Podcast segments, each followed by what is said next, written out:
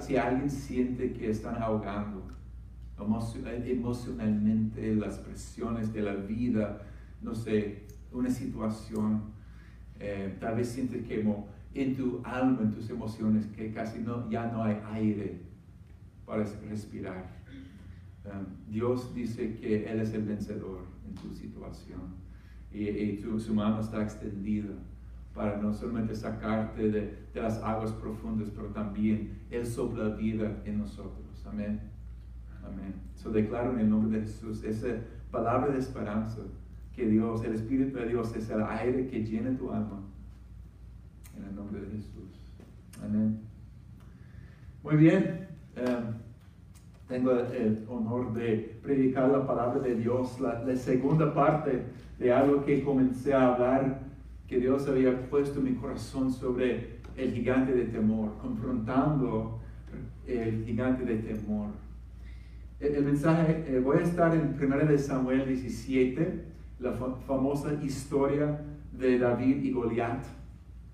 Y creo que vamos a estar eh, en ese capítulo por algunas semanas, porque eh, hay tantas cosas que Dios quiere hablar a nosotros, su pueblo, sobre enfrentando los gigantes en nuestros días. Amén.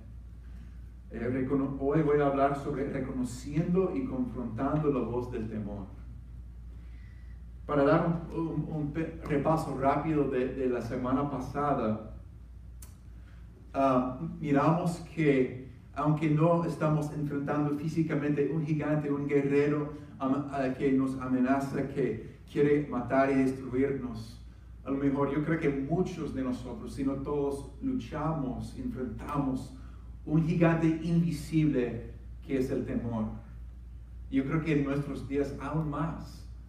Eh, eso, eh, el espíritu del temor o timidez no es de Dios, porque la, la, palabra dice claramente que Dios no nos ha dado un espíritu de timidez o temor, sino de poder, amor y dominio propio. Pero hay un espíritu de temor que quiere influenciar fuertemente todo el mundo en diferentes maneras y ataque directamente a, los hijos de Dios. Yo creo que todos los días. Y tenemos que entender eso, pero lo que se habló y hablamos en la semana pasada es que cuando hablamos de, del miedo, temor, pensamos a veces en, en, las circunstancias o cosas que están pasando en nuestra situación, en el mundo, etc. Pero lo que Dios me, había revelado es que el corazón del asunto es el corazón.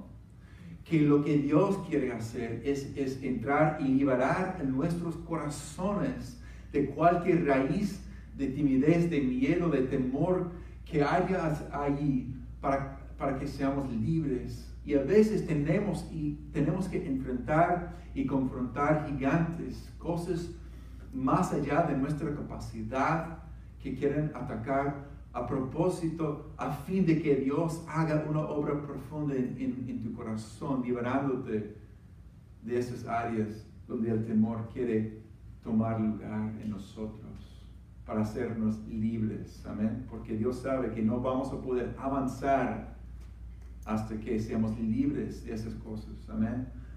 Yo estoy hablando como un experto en luchar contra el temor. Como confesé la semana pasada, yo he luchado con el espíritu, contra el espíritu de timidez a lo largo de mi vida.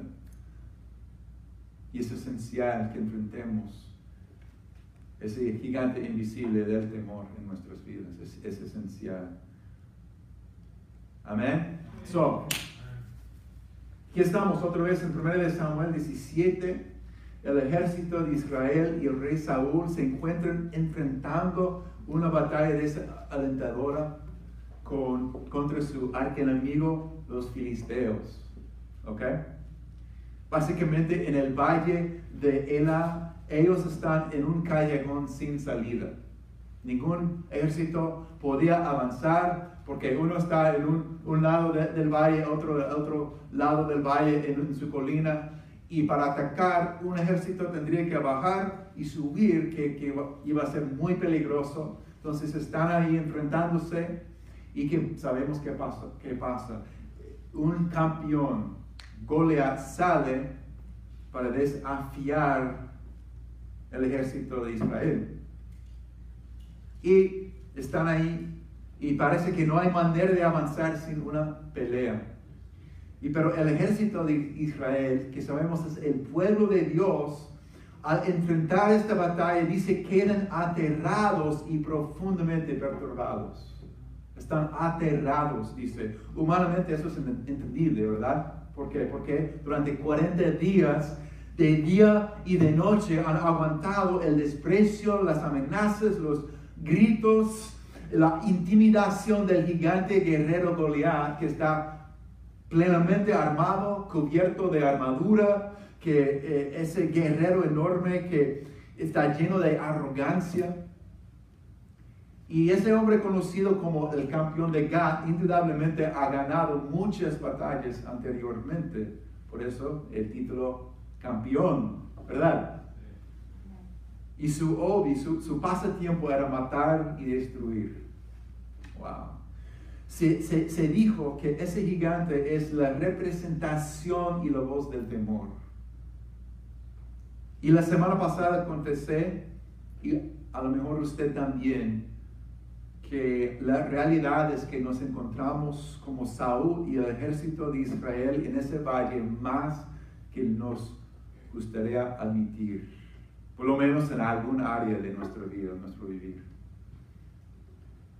Yo sé que me encantaría, usted me encantaría decir, yo soy David, todos los días salgo para matar al gigante. Yo Claro, queremos y, vemos que lo que la visión de Dios, lo que Dios quiere hacer en nosotros y a través de nosotros, pero a la vez tenemos que confesar a Dios y decir, mira, muchas veces me, me siento, me identifico con, como con Saúl y el ejército de Israel porque lucho contra el temor que quiere atacar a mi corazón, a mi mente, a mis emociones por eso estamos hablando de reconociendo y confrontando la, voz del temor. Nosotros también estamos en una batalla muy real, ¿verdad? Es una batalla espiritual y, en cierto sentido personal. La Biblia es muy clara al respecto. Eh, enfrentamos un gigante de temor y otros gigantes, pero el gigante de temor tiene el objetivo de despreciarnos, limitarnos, tomar control de nuestras mentes y emociones, quiere intimidarnos hasta que corramos y rendirnos. Es su objetivo, ¿verdad? ¿Y por qué? A fin de parar la obra de Dios en nosotros y a través de nosotros. Porque usted y yo somos la mano, la voz, los embajadores de Cristo en el mundo. Es esa es la batalla. Y Proverbios 29, 25 para mí ha sido muy relevante. Dice, temer a, las, temer a la gente es una trampa peligrosa, pero confiar en el Señor significa seguridad. Otra vez, temer a la gente es una trampa peligrosa. Yo creo que ese, versículo es tan preciso, tan, eh, tan claro y tan real, porque he descubierto, he visto en mi vida que el temor de la gente. Es como una trampa que literalmente que te detiene, te limita, no te permite avanzar, igual como el ejército de Israel enfrentando a Goliat, ¿verdad? Entonces debemos reconocer que nos encontramos en esta batalla contra el temor y debemos enfrentarlo. Pero ¿cómo? ¿Cómo? Yo no creo que yo no creo que la respuesta es simplemente ponernos más valientes. Suena bien, me encanta una buena película donde te inspire, te dice, yo soy, yo vamos a vencer todo. Pero yo creo que esas emociones, aunque son válidas y buenas, y no es simplemente ponernos más valientes. Dios quiere hacer algo en lo profundo de nuestros corazones. Amén. Lo que es difícil, hasta doloroso para el hombre, es una oportunidad para Dios. Lo que es difícil para nosotros es posible para Dios. Y, mientras la batalla en nuestro mundo intensifica o en nuestra propia vida intensifica, Dios quiere profundizar y consolidar nuestra fe, tu fe. Yo lo creo. Pero hay una clave muy importante. Debemos discernir la voz que escuchamos. Tenemos que aprender a discernir la voz que escuchamos. Para poner un ejemplo,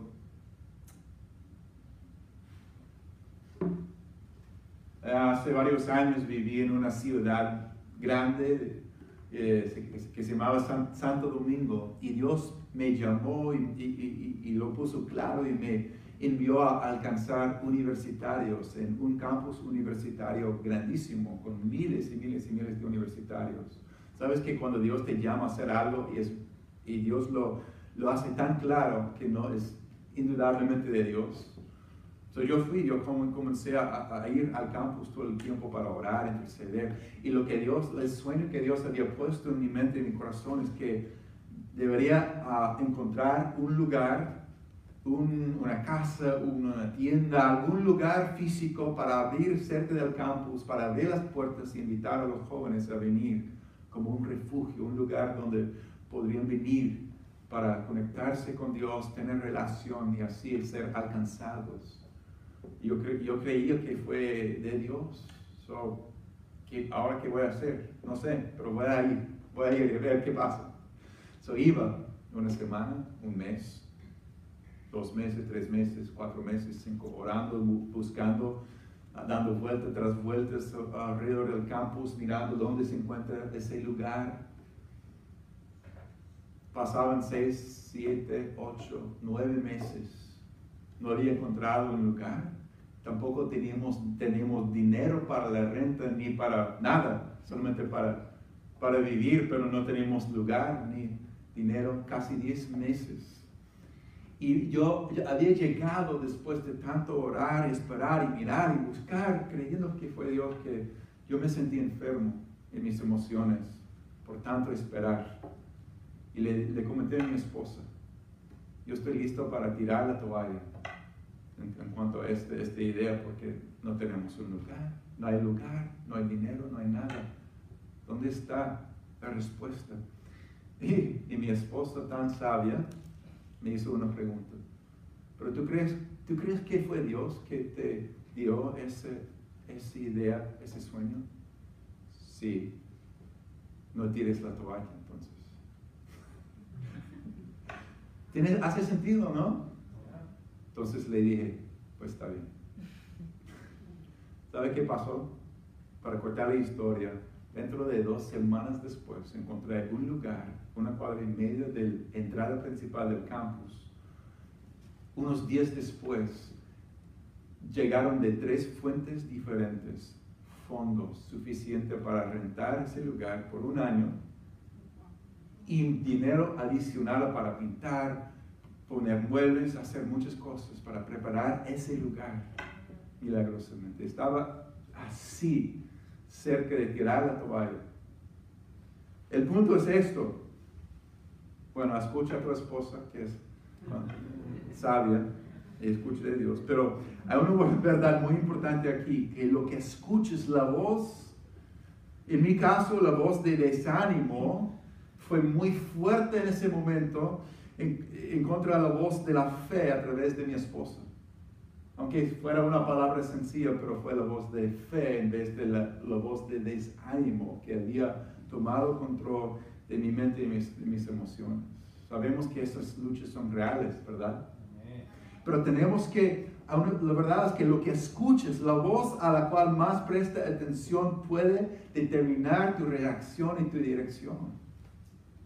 Tenemos que estar, muy atentos a la voz que escuchamos. ¿Has considerado, hermano, cuál es la fuente de lo que estás escuchando y creyendo en estos días?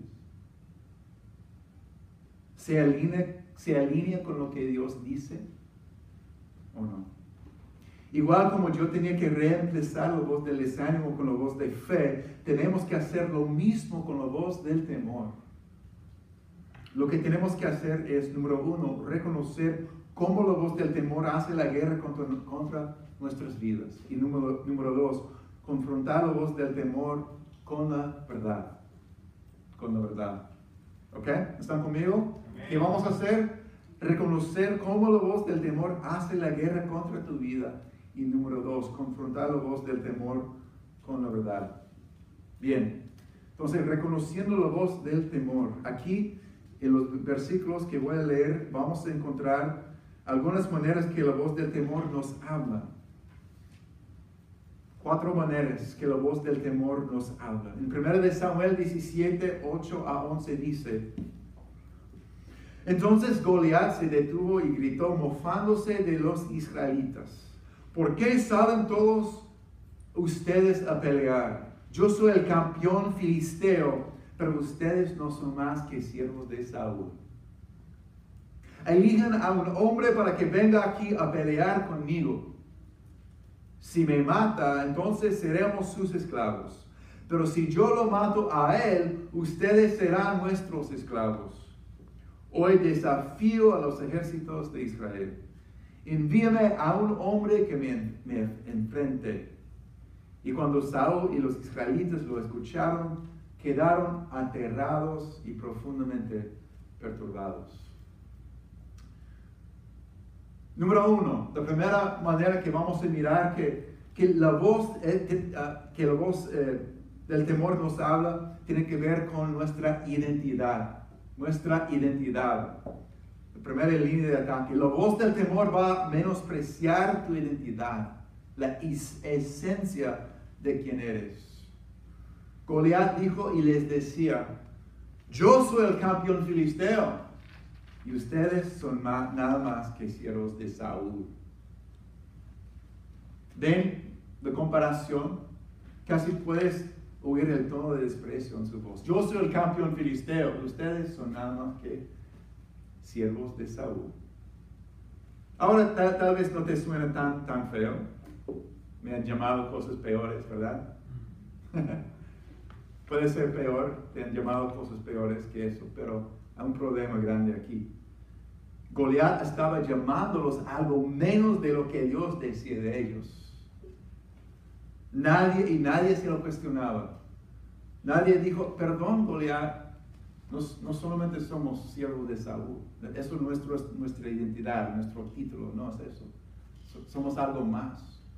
¿No saben que somos el pueblo de Dios? No, nadie se lo cuestionaba, solamente escuchaban. Más tarde, cuando David salió para pelear con Goliat, él declaró su identidad verdadera diciendo, Goliat va a quedar derrotado porque ha desafiado a los ejércitos del Dios viviente, ¿verdad? El único que, que tomaba en cuenta su identidad verdadera. Pero vemos que Goliat día tras día les llamaba otra cosa inferior a quien eran realmente. Su enemigo no tomaba en cuenta para nada que pertenecían a Dios. Eso es la clave ahí. De ahí viene mi identidad y tu identidad, que pertenecían al Dios viviente y de allí provenía su identidad y ellos tampoco. Ellos tampoco, el ejército de Israel. Para ellos el título, y sabemos que el título de los siervos de Saúl no fueron cumplido, si lo piensas. Saúl era su rey, pero era un hombre muy inseguro, desobediente, Sí, era un hombre físicamente impresionante, pero adentro estaba vacío de fe, vacío de valentía y por eso no hacía nada. No, hacía nada, no decía nada. Pero el problema más grande aquí es que al decir ustedes son los siervos de Saúl como identidad, es no reconoció la verdadera fuente de su identidad, el Señor su Dios. El Señor su Dios. Hay una lección muy importante para nosotros aquí. La voz del miedo nunca dirá la verdad sobre tu identidad en el Señor. Más bien va a hacer todo lo posible para disminuir, para menospreciar tu identidad. Trabaja para hacerte olvidar quién eres y de quién eres. Yo recuerdo mis primeros meses en Santo Domingo que cuando fui para servir como misionero, había una voz atacando mi mente todos los días y que decía, eres un fracasado, eres un fracasado, una y otra vez. ¿Por qué? En el principio es como medio chocante, eso es una tontería. ¿Quién me dice eso? pero día tras día, como Goliat, 40 días o lo que sea, tú comienzas a decir, wow, no veo mucho fruto a través de mi vida, me siento mal, no me, me siento incapaz. Tal vez es verdad. Quizás esa voz realmente es la, es la voz de verdad. Y miedo comienza a tomar control. Yo espero que no estés escuchando una voz diciéndote eso, pero tal vez sea otra, otro mensaje que te está atacando.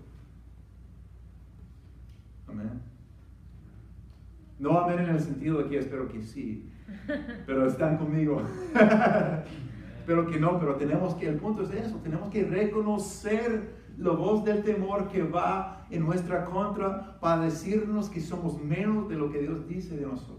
Puede ser una voz del pasado, una persona importante en tu vida que, que te, decía cosas que no se alineaban con, con la verdad de Dios. Puede ser tu propia voz a veces tendemos a aceptar mentiras sobre nosotros cuando vienen de nosotros mismos. Pensamos que tenemos el derecho de menospreciarnos si viene de, dentro de nosotros, pero Dios no dice eso. Eso es, aunque es algo inseguro, inseguridad, a, veces orgullo, porque estamos diciendo a nuestro Creador algo que Él no, Él no dice y no tenemos el derecho de hablar menos de nosotros que, que Dios habla de nosotros. O permitirlo, no podemos permitir que la voz del temor o cualquier otra voz ataca y menosprecia nuestra identidad en el Señor. Amén. Satanás se llama el acusador, ¿saben? Su trabajo diario es decirte que no tienes valor, que no puedes, no tienes propósito, que no cuentes con el respaldo de Dios, que no hay manera. Y este mundo caído también está diseñado para hacerte sentir que si no, tu vida no vale la pena si no has logrado esto, si no eres así. Hay muchas voces, pero no puedes permitir que la voz del miedo, las opiniones de las personas, ni nada Tome el lugar de la voz de Dios, de la verdad en tu vida. Es tan importante porque va a ser el primer lugar de ataque. Fue así con Jesús en el desierto. Si realmente eres el Hijo de Dios, realmente eres el Hijo de Dios. se atacó su identidad. ¿Quién eres, hermano? ¿En dónde buscas tu fuente de identidad? ¿E-, ¿Esa idea viene del Espíritu de Dios o otra fuente? Algo o alguien te va a definir y va a ser la voz de tu Creador y tu Padre amoroso, el Espíritu de, la verdad, quien siempre habla de la verdad o va a ser otra voz. Yo he estado desafiado en esta semana a recordar mi identidad en Cristo. Amén. Muy bien. La segunda manera que el enemigo o la voz del temor Ah, ataca tiene que ver con opciones o posibilidades. Voy a decir opciones. La voz del temor quiere limitar tus opciones para hacerte creer que no hay salida. Interesante, ¿verdad? Que dijo Goliat, eligen a un hombre para que venga aquí a pelear conmigo. Si me mata, entonces seremos sus esclavos. Pero si yo lo mato a él, ustedes serán nuestros esclavos. ¿Se dan cuenta de algo interesante aquí? Que fue el enemigo Goliat quien hizo las reglas del juego. Eso me, me llama la atención. Es como es ese, ese niño malito del, del vecindario que junta a todos los demás niños para jugar y él hace el juego, hace todas las reglas del juego, ¿verdad? Porque y hace todas las reglas para que tú pierdas y él gane. ¿Conocen? Sí, claro. Conocemos esos. Tal vez tu hermano mayor, no sé. Yo era el hermano mayor, confesando. Vamos a cambiar las reglas. Esto. Perdón, Señor, perdón. La voz de temor quiere limitar tus opciones y pinta las cosas para limitar lo que tú puedes hacer y lo que piensas que Dios puede hacer en tu situación.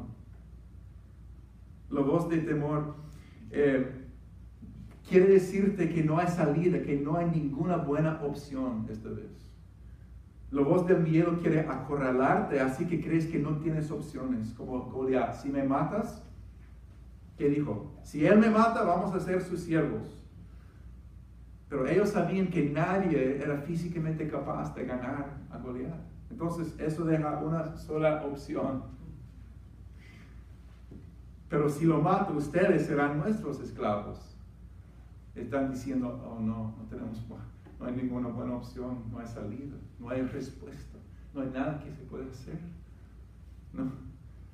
Y la voz del miedo te dejará sin buenas opciones y te hará creer que no hay nada bueno que pueda salir de este escenario. Su meta es robar tu esperanza porque la idea aquí, si no puedes ver la salida, no hay salida. Esa es la, la voz del temor. Si no puedo ver la salida, no hay. Entonces pienses en todas las posibilidades y pierdes sueño y te preocupes, escribes contras, pros y contras y concluyes que no tengo salida de esto, que no hay buenas opciones, solamente hay dos opciones, mal y peor. ¿Verdad? Hemos vivido esos escenarios. Y el problema aquí otra vez es que no reconoce si, ni hace lugar para la perspectiva o la intervención de Dios en las situaciones. No toma en cuenta, en Dios en, las posibilidades. Y la verdad es que nuestro Dios hace las reglas para nuestras vidas. No es Goliat. Es Dios que hace las reglas para nuestras vidas y a veces Dios trabaja dentro de la situación, dándonos la gracia para aguantar por un tiempo. Y a veces Él obra para llevarnos más allá de las situaciones y limitaciones naturales. naturales. Eso se llama sobrenatural, ¿verdad? Y es la naturaleza de nuestro, nuestro Dios. Pero cual sea la situación, Dios, el Creador, nuestro Padre, es infinitamente creativo. Infinitamente creativo como compartí ese testimonio del centro comunitario cerca de la universidad, yo no podía ver ninguna respuesta frente a esa situación. Había aguantado, esperado, esperado, esperado, esperado, esperado, hasta decir, no, no, no hay posibilidades. No sabiendo que Dios tenía fuentes que yo no había pensado. Eso es el punto. Pensamos en Israel, en el Mar Rojo, humanamente no tenían opciones, no tenían salida. Se encontraban también en un callejón sin salida. El Mar Rojo frente a ellos y los egipcios persiguiéndolos para matarlos por detrás. ¿Cuál es la opción? ¿Ahogarnos o, o ser matados? Y uno piensa, Dios, ¿cómo es posible que me, que me permites estar en una un lugar donde no hay esperanza ni salida. ¿Quién, ¿Quién, pensaba? Nadie, nadie pensaba lo que Dios iba a hacer. Nadie, solo Dios dice, bueno, vamos a abrir el mar, van a cruzar en tierra seca y después vamos a cubrir el enemigo con el mar. Nadie se imaginaba de eso, porque Dios es infinitamente creativo y Él no ha cambiado. Wow. Entonces no podemos permitir que el temor nos diga que las únicas posibilidades son mal y peor. ¿Has visto, hermano, has visto la intervención de Dios? ¿Has visto la creatividad de Dios en su vida? Amén. ¿Cuántos testimonios podemos, podríamos compartir mencionar y recordar de las maneras que Dios ha creativamente ah, nos ha ayudado, nos ha liberado, nos ha eh, levantado. Dios sabe cosas que no sabemos y Él, ve cosas que no podemos ver. Y claro, Él puede hacer cosas que no podemos hacer. La tercera manera ah, que la voz del temor clama por tu atención, ah, que la voz del temor eh, ataca es clamando por tu atención. Clama por tu atención. Hablando de Goliat, en versículo 11, dice, cuando Saúl y los israelitas lo escucharon, lo escucharon, quedaron aterrados y profundamente perturbados. Y versículo 16 dice que durante 40 días, cada mañana y cada tarde, el campeón filisteo se vaciaba, dándose aires delante del ejército israelita. Y como resultado de lo que están escuchando, están llenos de temor. La voz de temor va a clamar por tu atención y colabora con la distracción, con el objetivo de capturar toda tu atención. Eso es, quieres ser escuchado, como ese perro ladrando de día y de noche. Yo sé que tu perro no es así, pero hemos tenido vecinos que literalmente de día y de noche está ladrando, ladrando. Una vez mi, mi esposo por fin dijo, no puedo, no, ya no aguanto más. Tuvimos que pedir perdón al Señor por ideas que entraban en nuestras mentes, cosas que íbamos a hacer al, perro. Solamente el, pensamiento fue, fue un pecado, pero creativamente mi esposa escribió una carta a los vecinos sin poner su nombre, lo puso en su, en su, en su correo y algo comenzó a cambiar después. Eh, pero eh, quieren ser escuchados, la voz del, del, miedo, del temor. El enemigo es un vendedor de miedo en este mundo y quiere ser escuchado. Solamente aquí en este pequeño eh, pantalla yo puedo encontrar mil millones de cosas que puedo llenar mis emociones y mi mente con, con miedo. Todo el tiempo, todo el tiempo. Y estoy tratando de, aprender a tener otro nivel de madurez en cuanto a, apagar la voz del temor, discernir lo que, las cosas que eh, la voz del temor del enemigo quiere usar en mi contra y nuestra contra, ¿verdad? Es bueno pensarlo, ¿verdad? ¿A qué le estamos prestando atención? ¿Cuál es la voz principal que escuchas? ¿Cuál es su fuente? ¿Cuál voz más domina tu pensar y tu sentir? ¿La voz de Dios o la voz del temor? Las demás voces que no son, de Dios van a colaborar para tomar control de tu atención igual como la voz del temor. Y es esencial resistirlas en vez de alimentarlas. ¿Me oyen? Es tan importante resistir las voces del temor del enemigo en vez de alimentarlas. Tenemos una decisión. Yo sé, es muy fácil alimentar esas cosas, pero ese perro va a crecer y ser más y más fuerte. Es bueno prestar atención a las noticias para ser informados, pero es otra cosa consumirlas como si fuera un alimento para el alma, ¿verdad? Para, para eso tenemos la palabra de Dios, tenemos la adoración. Si estás pasando, amado, si estás pasando muy poco tiempo en la palabra de Dios y la presencia de Dios y alimentándose con otras cosas, es cuestión de tiempo, poco tiempo, hasta que tu corazón, tu alma va a estar consumido por, miedo, por enojo, por ansiedad, por cosas. Y eso estamos mirando en nuestro mundo todos los días. Las personas que no, no tienen esa conexión con Dios, por la gracia, el amor, la paz, la, verdad, se ven el fruto de estar consumidos por eh, espíritu de temor, de enojo, de muchas cosas. Pero gracias a Dios no somos llamados a ser eh, sujetos a ese estilo de vida porque nosotros somos el ejército del Dios viviente, como dijo David. Probablemente hay cosas que claman por tu atención e imaginación en este momento de tu vida. Y la mayoría parecen cosas pequeñas, por lo menos en el principio, pero si lo alimentas van a crecer. Tenemos que elegir llevar cautivo tus pensamientos salvajes o puedes alimentarlos y darles un lugar para vivir en tu vida, en tu casa, en tu mente. Entonces es vital alimentar tu alma con la verdad de la palabra de Dios, con la presencia de Dios, prestando atención a lo que te hablas a ti mismo también. La conversación interna es tan importante. Esta es la cosa, hermano. Solo tú puedes decidir alimentar tu vida y tu mente con la verdad que nos hace libres. Nadie más. Solo tú puedes decidir dedicar tiempo para poner toda tu atención en el Señor a través de la adoración y la oración y reflexionando en su verdad y su fidelidad, compartiendo con los hermanos, pidiendo oración cuando se necesite. Hay que tomar cautivo todo pensamiento a la obediencia a Cristo. Y número cuatro, la, la, la, cuarta manera que, que, vemos aquí que el enemigo o la voz del temor nos ataca es la intimidación. La intimidación.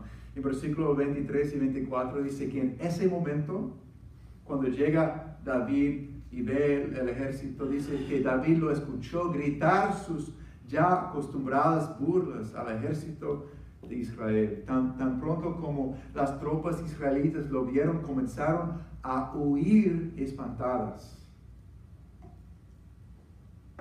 Intimidación, ¿verdad? La palabra intimidar significa hacer tímido, imponer temor. Y la voz del temor quiere imponer temor y timidez en ti y en mí para que huyas de la batalla, ¿verdad? Y cada vez que huyes de la batalla le das un poco más de influencia a la intimidación.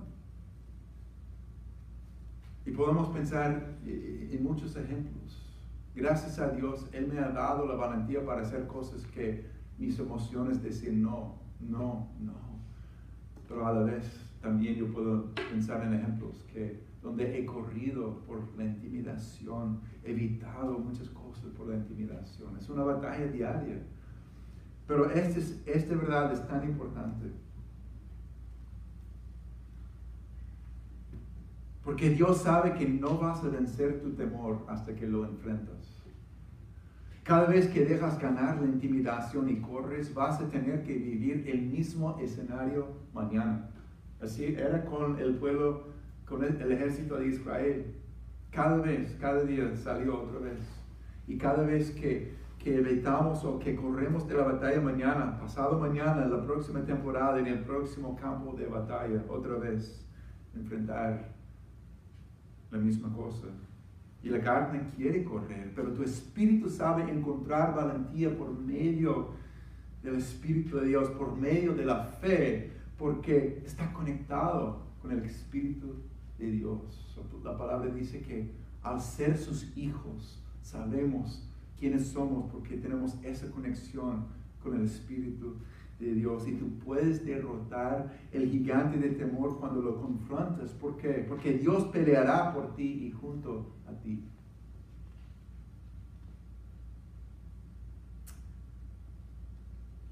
Tal vez puede ser que siente como la cosa más difícil que has hecho, enfrentar o confrontar un gigante, un temor. Puede que tengas nudos en el estómago o tu corazón esté palpitando fuertemente, pero avanzar hacia tu temor y no huir de él es el camino para experimentar la victoria y la libertad. No hay otro camino. No hay otro. Si tu miedo o si tu gigante es miedo o sea otra cosa. El opuesto de intimidar es imponer digo, eh, el opuesto de intimidar, que quiere decir imponer temor, es animar, que literalmente significa llenar de valentía. Eso es lo que Dios hace. El Señor llenó de valor a David a través de su fe y lo hará contigo también. Y sabemos que hizo David en cuanto a correr hacia la batalla, hacia la voz de temor, la representación del temor de, eh, que estaban enfrentando. Dice en 1 Samuel 17, 41 a 50 que Goliat caminaba hacia David con su escudero delante de él, mirando con destén el muchacho de mejillas son rosadas. ¿Acaso un perro le rugió a David para que vengas contra mí con un palo? Y maldijo a David en nombre de sus dioses. Ven aquí y les dará, o daré tu carne a las aves los animales salvajes, gritó Goliat. David le respondió al filisteo, tú vienes contra mí con espada, lanza y jabalina, pero yo vengo contra ti en nombre del Señor de los ejércitos celestiales, el Dios de los ejércitos de Israel, a quien tú has desafiado. Hoy el Señor te conquistará y yo te mataré y te cortaré la cabeza y luego daré los cadáveres de tus hombres a las aves y a los animales salvajes y todo el mundo sabrá que hay un Dios en Israel. Dios recibe gloria cuando le confiamos y actuamos por fe. Y todos los que están aquí reunidos sabrán que el Señor rescata a su pueblo. Hay personas mirando nuestras vidas, amén. A ver lo que Dios hace. El Señor rescata a su pueblo, pero no con espada ni con lanza. Él tiene otras maneras creativas. Esta es la batalla del Señor y los entregará a ustedes con nuestras manos. Y sabemos que David fue corriendo, cuando Goliat se acercó para atacarlo, David fue corriendo para enfrentarse con él. Y sabemos qué pasó, metió la mano en su bolsa de pastor, sacó una piedra, la lanzó con su onda y golpeó el, filisteo en la frente. La piedra se le incrustó allí y Goliat se tambaleó y cayó de, cara al suelo. Y así David triunfó sobre el filisteo con solo una onda y una piedra porque no tenía espada. A veces decimos, pero no tengo espada, no puedo hacer nada. Y Dios dice, no, no importa, estoy, me tienes a mí. Yo lo he dicho muchas veces, simbólicamente, no tengo esto, no tengo esto, no tengo esto, no tengo esto, no tengo espada, no tengo esto, lo otro. Dios dice, a mí no me importa, me tienes a mí.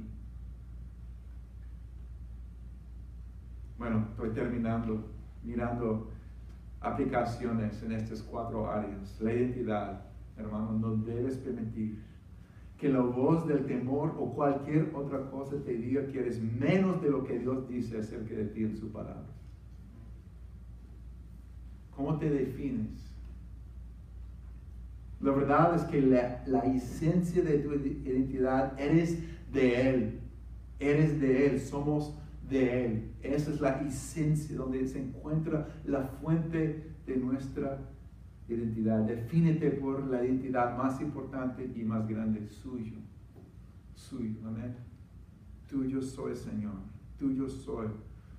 He sido comprado a precio de sangre. No aceptes ninguna identidad que sea menos que lo que Dios dice de ti o de nosotros.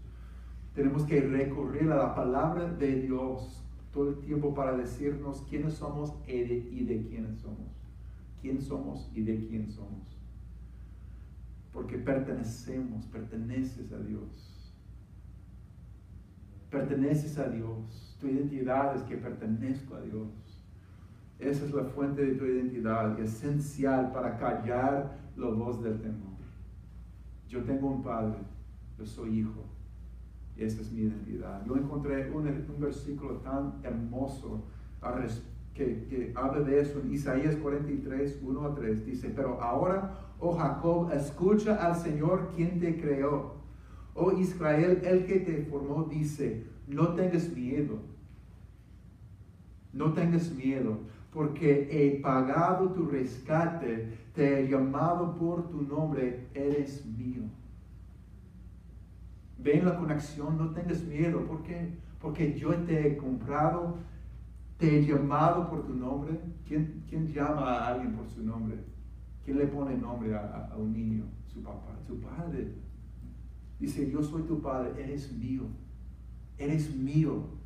Cuando pases por eh, por aguas profundas yo estaré contigo. Cuando pases por ríos de dificultad, no te ahogarás. Cuando pases por el fuego de la opresión, no te quemarás. Las llamas no te consumirán, pues yo soy el Señor tu Dios, el Santo de Israel, tu Salvador. Amén.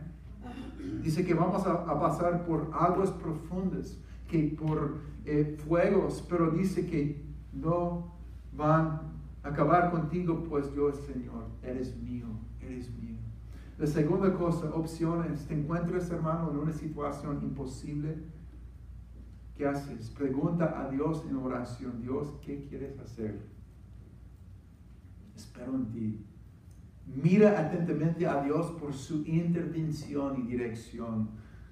Como en el caso de, en el caso de los israelitas frente al Mar Rojo, Dios les había dicho exactamente qué hacer. Exactamente qué hacer. ¿Saben qué el, el Señor les dijo? El Señor mismo peleará por ustedes, solo quédense tranquilos. Me gusta esa estrategia, me encanta ese plan. Me encanta ese plan, esa estrategia. El Señor mismo peleará por ustedes, solo quédense tranquilos.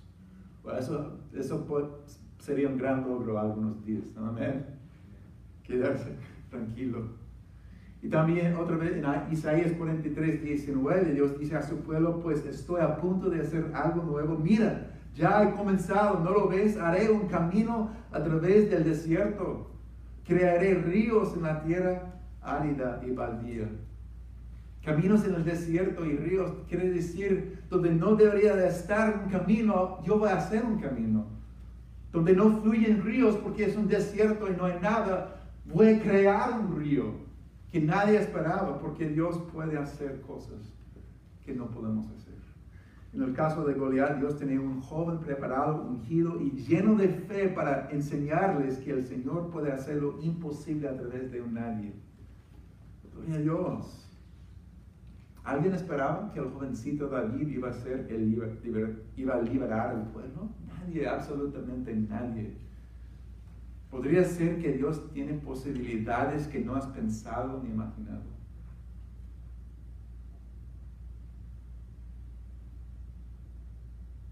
¿Cómo no?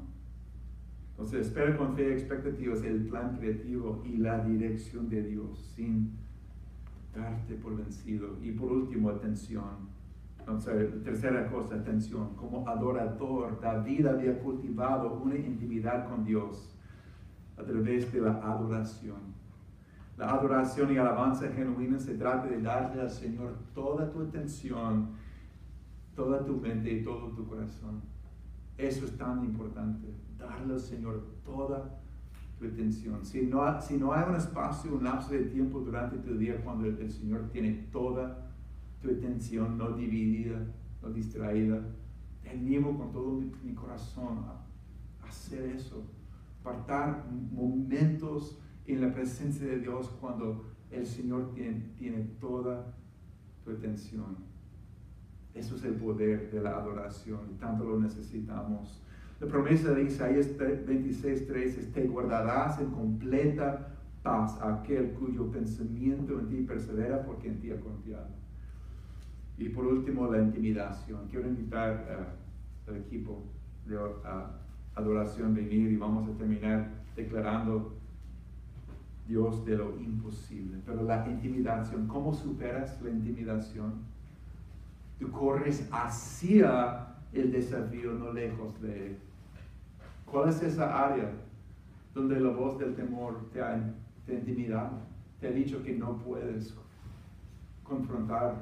Y Dios está diciendo, no hay otra no vas, a, no vas a ir más allá, no vas a poder avanzar hasta con mi ayuda. No sé si vieron esa película, uh, War Room. Había un momento cuando esa mujer dice, ya basta. Estoy cansado que el enemigo esté en mi casa, en mi matrimonio. Y comenzó a clamar al Señor y decir, en el nombre de Jesús, ya, ya no más a momentos cuando tenemos que levantarnos con fe y decir, ya, estoy cansado de ese gigante invisible dominando mi mente mis emociones y mi situación. Y con la ayuda de Dios, a veces, con el apoyo de los demás, la enfrentamos con la fe que Dios nos da. No, no tiene que ser una gran, enorme fe, dice con un grano de mostazo de fe con el Señor a tu lado, vamos a ganar. Amén. So, mientras adoramos esa canción, Dios de lo imposible, consideren esto. ¿Qué es lo que Dios te ha, te ha hablado hoy? Y tomemos las cosas y las voces que hayan quitado nuestro enfoque del Señor por medio de la adoración. Vamos a dejar esas otras cosas y poner toda nuestra atención en el Señor. Amén. Amén. Nos pongamos de pie. y declaremos con fe.